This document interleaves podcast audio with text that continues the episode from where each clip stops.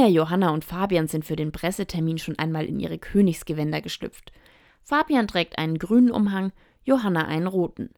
Beide haben eine selbstgebastelte Krone mit Steinchen auf. Und Mia trägt ein altes Ministrantengewand mit Spitze. Sie ist die Sternträgerin. Die drei zeigen gleich mal, was sie in Westheim normalerweise singen. Stern über Bethlehem, zeig uns den Weg. Führ uns zur Grippe hin, zeig, wo sie steht. Leuchte du uns voran, bis wir dort sind. Stern über Bethlehem, führ uns zum Kind. Gemeinsam mit einer weiteren Ministrantin dürfen sie zum Bundeskanzler Olaf Scholz nach Berlin fahren. Insgesamt kommen aus jedem der 27 deutschen Bistümer vier Sternsinger. Der 17-jährige Fabian freut sich darauf. Ja, auf jeden Fall, weil ich war auch tatsächlich noch nie in Berlin und es wird mein erstes Mal sein.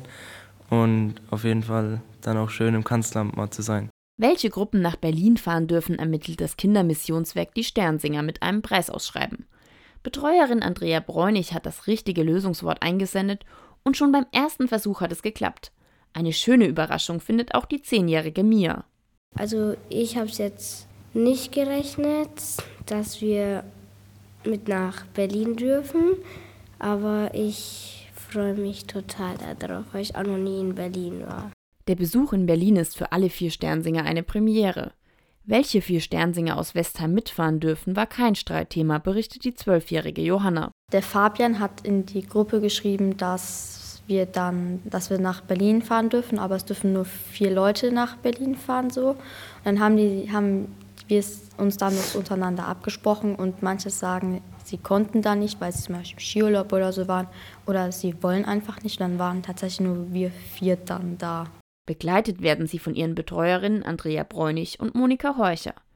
Heute sind sie mit dem Zug angereist und treffen abends auf die anderen Sternsinger und morgen geht es dann richtig los, berichtet Andrea Bräunig. Und um zwölf äh, fährt uns dann ein Bus von der Bundespolizei, hat, haben sie gesagt, äh, ins Bundeskanzleramt.